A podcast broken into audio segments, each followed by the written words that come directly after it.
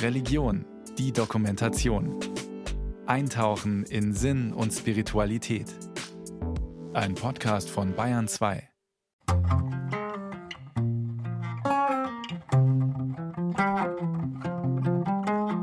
Es war einmal eine Zeit, da waren die Dörfer zu klein für die Entfaltung der kirchlichen Pracht. Standen größere Prozessionen an, zog man mit der Kirche ums Dorf und schuf eine Redewendung, die einen gewissen Hang zur Übertreibung erkennen lässt. Kirche machte sich gerne groß, genoss ihre Macht und Prachtentfaltung jahrhundertelang und sorgte für zahlreiche Kirchengebäude im Land für steingewordene Prägestempel des christlichen Einflussbereiches. Zumindest bis zum Beginn des 20. Jahrhunderts. Ich würde sagen, dass man, glaube ich, wirklich einen großen Unterschied zwischen dem Kirchenbau des 20. Jahrhunderts und allen Epochen davor machen muss. Und zwar würde ich behaupten, dass die Kirchen davor institutionell zu betrachten sind. Also es sind Machtdemonstrationen, es sind Tempel, sie dienen der Anbetung, der Verehrung. Aber der Kirchenraum des 20. Jahrhunderts ist menschenfokussiert. Er dient der Versammlung, der Konstituierung von Gemeinschaft. Man hat einfach die Möglichkeit, dort aus der Welt herauszutreten in eine Schwellensituation, die dafür konzeptioniert ist, einen Mehrwert des Raumerlebnisses zu bieten, wo man sich selbst finden kann. Und zwar nicht im spirituellen Sinne, sondern wirklich ganz profan. Wo bin ich? Wer bin ich? Wo befinde ich mich gerade? Die Kunsthistorikerin Manuela Klauser zielt mit ihrem Befund ins Herz der Bedeutung kirchlicher Räume, die weit mehr sind als Orte christlicher Liturgie. Sie sind wichtige sogenannte Andersorte, die neben ihrer Funktion als Markierungspunkte kirchlicher Präsenz, als Heimat vielfältiger Gottesdienste, Hüter religiöser Traditionen und Orte für individuelle Frömmigkeit auch wichtige städtebauliche Funktionen erfüllen. Naherholungsgebiete für die Seele, unabhängig von der konfessionellen Gebundenheit. Ich empfinde das sowohl persönlich, aber auch in der Beobachtung von anderen ganz stark so, dass es dieses Bedürfnis nach Kontemplation auch im Alltag gibt.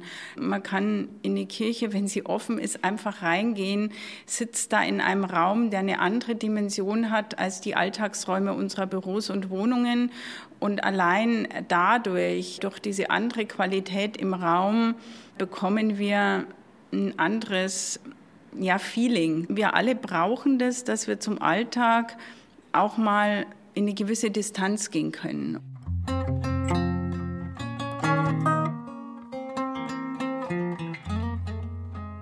Die Münchner Stadtbaurätin Elisabeth Merck beschreibt ein Bedürfnis, das allerdings nicht mehr immer und überall auf die gewohnte Weise zu befriedigen sein dürfte, denn die Kirche ist, jedenfalls in Deutschland, in der Krise und mit ihr sind es ihre Liegenschaften.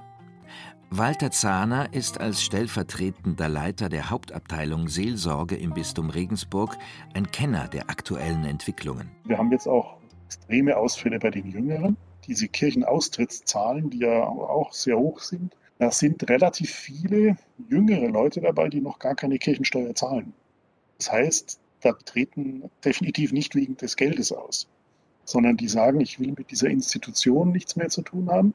Und die gehen dann der Kirche als künftige Kirchensteuerzahler natürlich verloren. Alle einschlägigen Kennzahlen weisen, wie Walter Zahner ausführt, nach unten.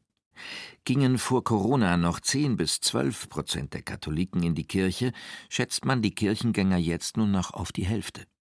Dazu kommt, dass Online-Angebote oder Fernsehgottesdienste gerade unter der Generation 60 plus zu neuen Gepflogenheiten geführt haben und zu einem weiteren Fernbleiben der Gottesdienstbesucher in der Kirche vor Ort beitragen könnten.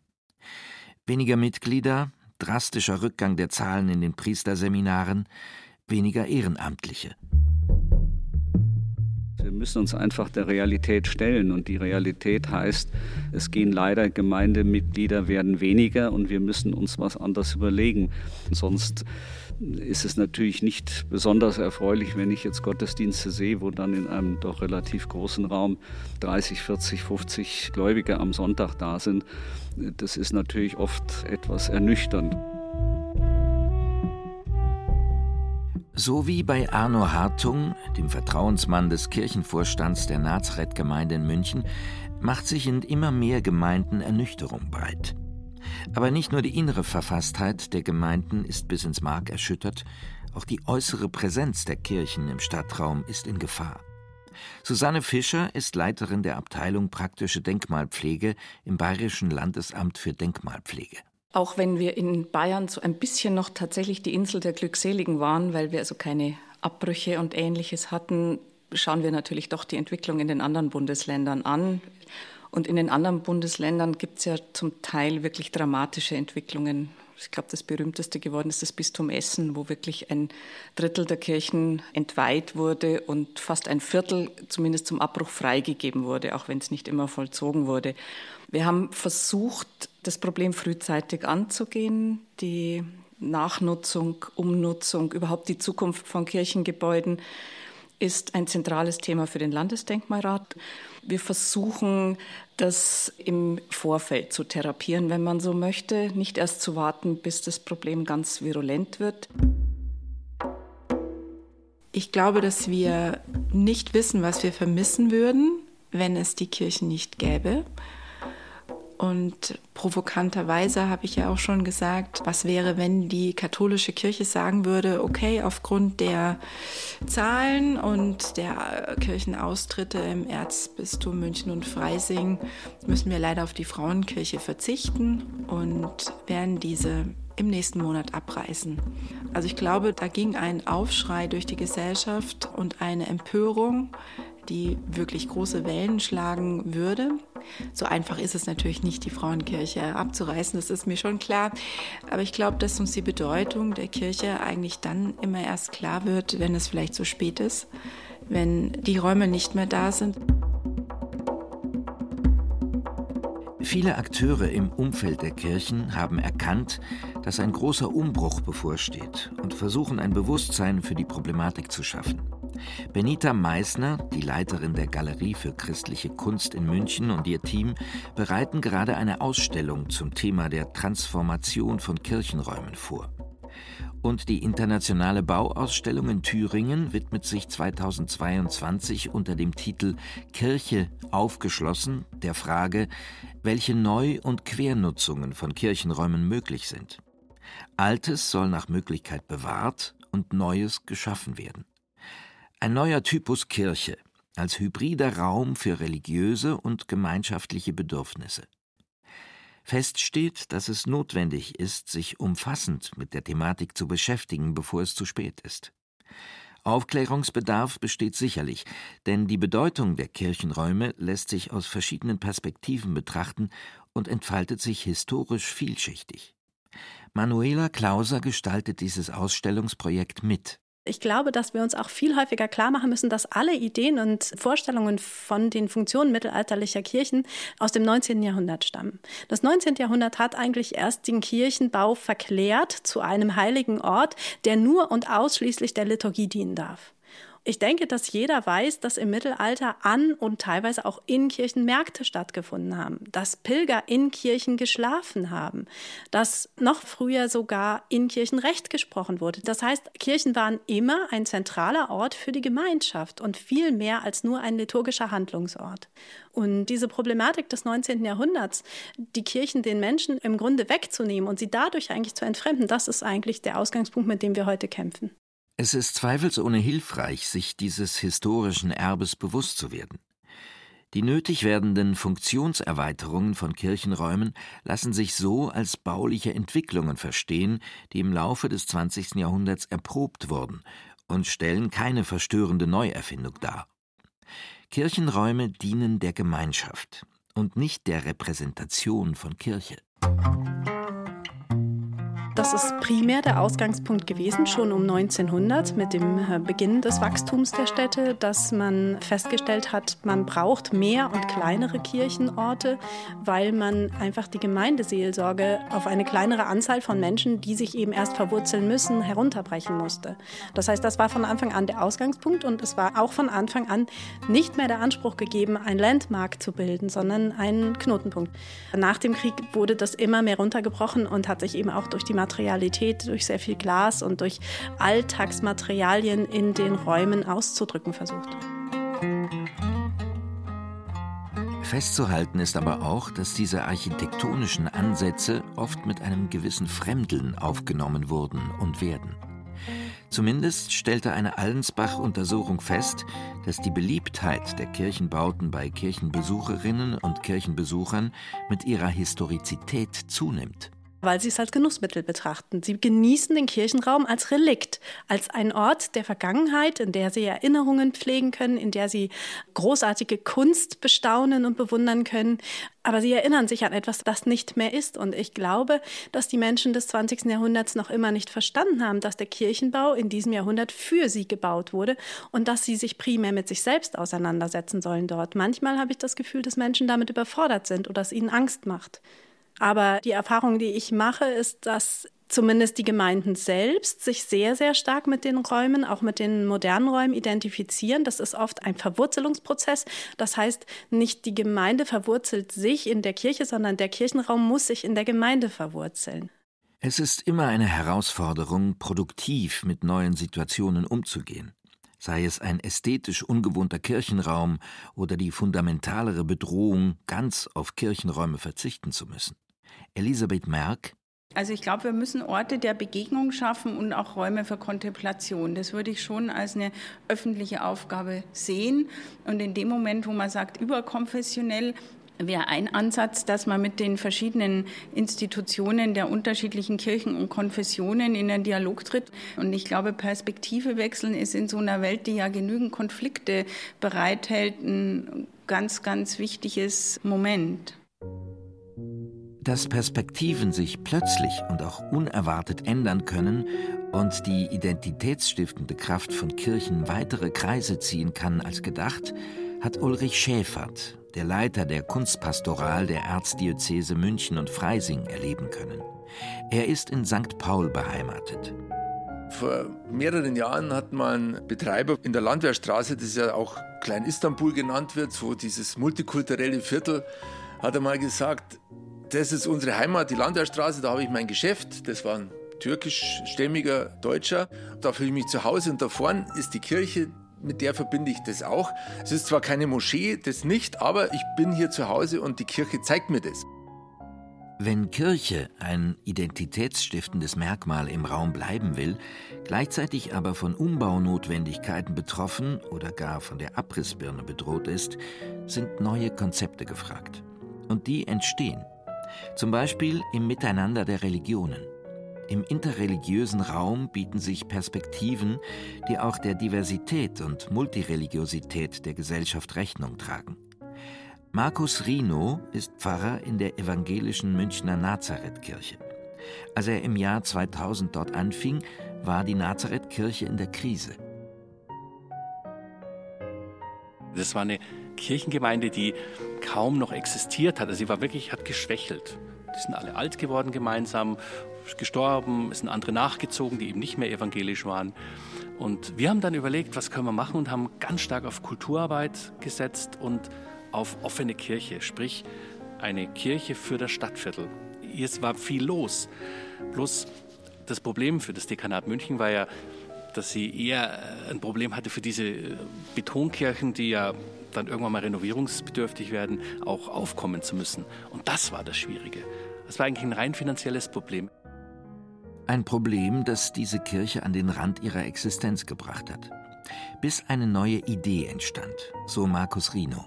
Für mich ist aber was ganz Spannendes passiert, als ich von der Idee gehört habe, dass diese Kirche sozusagen eine ganz neue Funktion haben kann, ähm, nämlich ein interreligiöses Zentrum, ein Haus der Kulturen und Religion. In dem Moment hat es bei mir natürlich Klick gemacht, weil ich gesagt habe, das ist ja noch viel mehr. Also das, das wenn möglich wäre, dann können wir auch Kirchen aufgeben.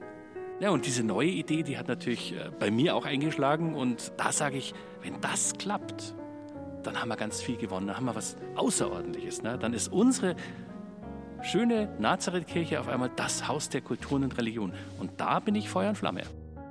Wir tragen diese neuen Ideen in die Gemeinde rein und wir haben den Eindruck innerhalb des Kirchenvorstandes, und das ist ja sozusagen das repräsentative Organ, dass wir da eine große Unterstützung drin haben. Sicherlich kann ich verstehen, ist vielleicht hier und da etwas Skepsis da, aber ich habe schon den Eindruck, dass wir sehr großen Rückhalt da drin haben, denn jeder sieht ein, dass etwas passieren muss. Für uns ist klar, wenn wir dieses interreligiöse Projekt weiter verfolgen, also wenn wir da wirklich die Nazarethkirche sozusagen in ihre Selbstständigkeit entlassen, dann wird es auch irgendwann keine Kirche mehr sein, sondern ein Haus der Kulturen und Religionen. Und dann ist klar, dass nicht mehr alle christlichen Symbole permanent im Mittelpunkt stehen können. Das ist ja gerade der Diskussionsprozess, den wir haben. Wir werden in wenigen Wochen eine Veranstaltung haben, wo Studenten Umbauvorschläge präsentieren. Wie muss diese Kirche verändert werden? Damit sie auch ein Haus der Kulturen und Religionen sein kann? Der Künstler Johannes Volkmann ist einer derjenigen, die sich zu den nötigen Umbaumaßnahmen Gedanken gemacht haben. Das aktuelle Konzept thematisiert nicht nur die Interreligiosität, sondern möchte den neuen Ort unmittelbar mit dem Quartier verbinden. Der Gedanke, der sich in diesem Architekturentwurf verbirgt, den ich vorstelle, ist, dass es einen ernsthaften Einschnitt geben muss in allen Religionen. Also einen Einschnitt, dass man über seinen Ismus hinaus, also seiner Regeln hinaus, eben an diesem Gemeinsamen anknüpfen will und sichtbar öffnend zeigen kann und will. Deshalb die Vorstellung, dieses Gebäude aufzusägen, einzelne Fensterausschnitte herauszusägen, um zum einen diesen Raum zu öffnen, zum anderen die Ausschnitte aber auch als Stadtmöblierung zu verwenden. Das heißt, die Ausschnitte werden waagerecht hingelegt und werden als Tische verwandelt im Stadtraum. Das ist sicherlich ein interessantes Thema für die Stadt München, überhaupt sowas zu schaffen. Ein Haus der Religion, es gibt ja Beispiele, zum Beispiel in Berlin und so weiter. Ich denke mal, das ist ein gesamtpolitisches Thema in der Stadt München. Und das Interesse ist durchaus vorhanden, sagt Stadtplanerin Elisabeth Merck. Insoweit denke ich, dass gerade in unseren Bestandsquartieren die Frage steht, wie kann man Räume, die vielleicht schon da sind, zu sowas umnutzen oder neu qualifizieren, neu aufladen, könnte man sagen, oder auch in neuen Stadtteilen bewusst Orte schaffen, die dann zur Verfügung stehen. Das wären für mich Orte und Räume der Kontemplation, die schon allein durch ihren anderen architektonischen Maßstab und das kann auch mal ein Platz oder ein Ort in einem Park sein oder eben der klassische Kirchenraum, der klassische Gemeindesaal oder einfach ein Treffpunkt dazu einladen, sich anders aufzustellen. Im Westen von München entsteht mit dem Neubaugebiet Freiham eines der europaweit größten Stadtentwicklungsprojekte, ein neuer Stadtteil. Hier könnte man die von Elisabeth Merck erwähnten neu qualifizierten Räume schaffen. Denn hier gibt es keine alten Kirchen, die umgestaltet werden könnten.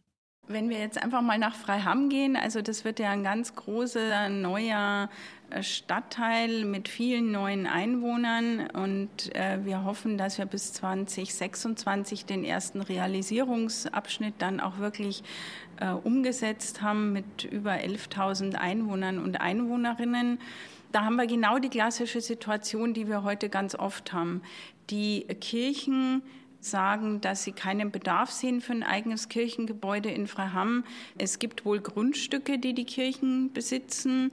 Überlegt wird, ob es nicht Kindergärten oder eher so diakonische Bereiche in Freiham geben könnte, wo Kirchen auch im sozialen und kulturellen Leben dann aktiv sind. Was es auch immer werden wird, ist noch nicht klar. Klar ist, dass es angrenzende Gemeinden gibt, und die Pfarrerin der evangelischen Adventkirche in Neuaubing, Kaitja Frei, steht vor der Aufgabe, Konzepte zu entwickeln, auch in Freiham kirchliche Präsenz zu organisieren. Sie sieht es als Chance. Es gibt keine gewachsenen Strukturen, wo es heißt, das haben wir aber schon immer so gemacht. Haben wir noch nichts. Wir haben in Freiham noch nie irgendetwas schon immer so gemacht. Und das ist einfach ein super spannendes Aufgabenfeld. Ein Aufgabenfeld, das bisher gänzlich unbeackert ist, denn es gibt zwar die kleine und schöne Heiligkreuzkirche aus dem 15. Jahrhundert im Gut Freiham, Aber wir haben keine gewachsenen spirituellen Orte in Freiham. Das heißt, wir müssen jetzt auf die Suche gehen, wo sind gute Orte. Das ist jetzt wirklich so der Reiz an Freiham für mich, dass man die Spiritualität an Alltagsorten suchen, aber auch finden kann. Spannend würde ich auch den Park-and-Ride-Parkplatz finden, so Spiritualität zum Mitnehmen und solche Sachen. Also Freiham bietet sehr, sehr viele Orte, wo man Alltag und Spiritualität verknüpfen kann. Die Verbindung von Alltag und Spiritualität ist wohl das prägnanteste Konzept, mit dem man auf die Krise vieler Kirchengebäude reagieren kann und reagiert. Idealerweise aber nicht nur auf dem Parkplatz. Denn auch wenn es heute scheinbar zu viele Kirchengebäude gibt, ist der Bedarf an öffentlichen Räumen groß. Kunsthistorikerin Manuela Klauser weist noch einmal auf die Bedeutung dieser Andersorte hin. Der Begriff fällt als Schlüsselbegriff in letzter Zeit häufig, es sind dritte Orte, die nicht kommerziell sind, in denen aber die Gemeinschaft sich als solche definieren kann. Und das liegt natürlich an der Gemeinschaft selbst, wie wir dieses Potenzial zukünftig nutzen können und wollen. Zunächst mal haben wir die Räume und wir haben den Raumbedarf. Und wenn das hinter irgendwelchen neutralen Gebäudefassaden stattfindet, dann vergessen die Menschen, dass es das gibt und dass es das braucht. In St. Paul hat man die Notwendigkeit, neue Konzepte auszuprobieren, längst erkannt und sich für zeitgenössische Kunst geöffnet. Aber man ist auch diakonischen Aufgaben gegenüber offen. Ulrich Schäfert? Eine aktuelle Frage finde ich sehr interessant. Eine Anfrage der Stadt München kann eben auch die Erzdiözese und auch die evangelische Landeskirche Kirchen zur Verfügung stellen für einen Tagesaufenthalt für Obdachlose ein Zusammenrücken unterschiedlicher Bereiche und Bedürfnisse in einem Raum. In Bayerns erster Diakoniekirche wird das bereits umgesetzt. Hier in München gibt es aktuell den Umbau der Evangeliumskirche im Hasenbergel. Die wurde von der Diakonie übernommen. Das ist ein Konzept, das deutschlandweit zurzeit zu beobachten ist, dass die Diakonie sehr häufig aufgelassene oder aufgegebene Kirchen übernimmt. Und das ist, glaube ich, eine sehr vielversprechende Kooperation, weil die Diakonie in der Regel Nutzräume dort mit hineinbringt, Büroräume, aber auch Räume für eben Mutter-Kind-Gruppen oder für soziale Angebote, die sie in dem jeweiligen Stadtviertel machen möchten. Ein niedrigschwelliges Angebot, um die Leute dort hineinzuholen und gleichzeitig in der Regel einen Teil als Kirchenraum belässt.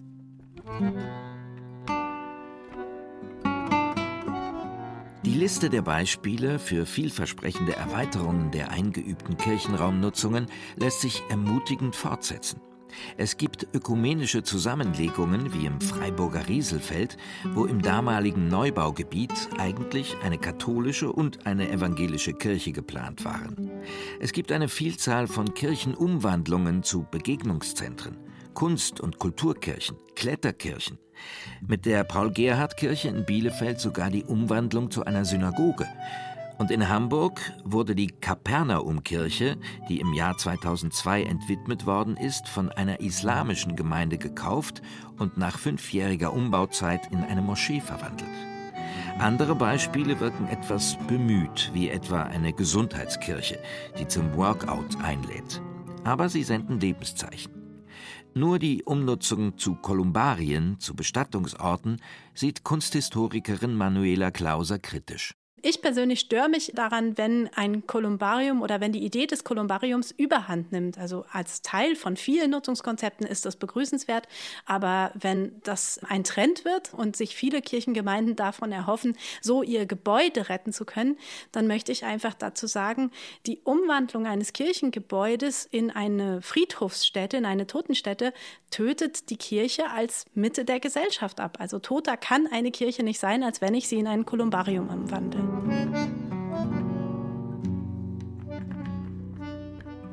Es ist klar, dass die ganze Diskussion um Veränderungsprozesse in der Nutzung von Kirchengebäuden kontrovers diskutiert wird und weiterhin kontrovers bleiben wird.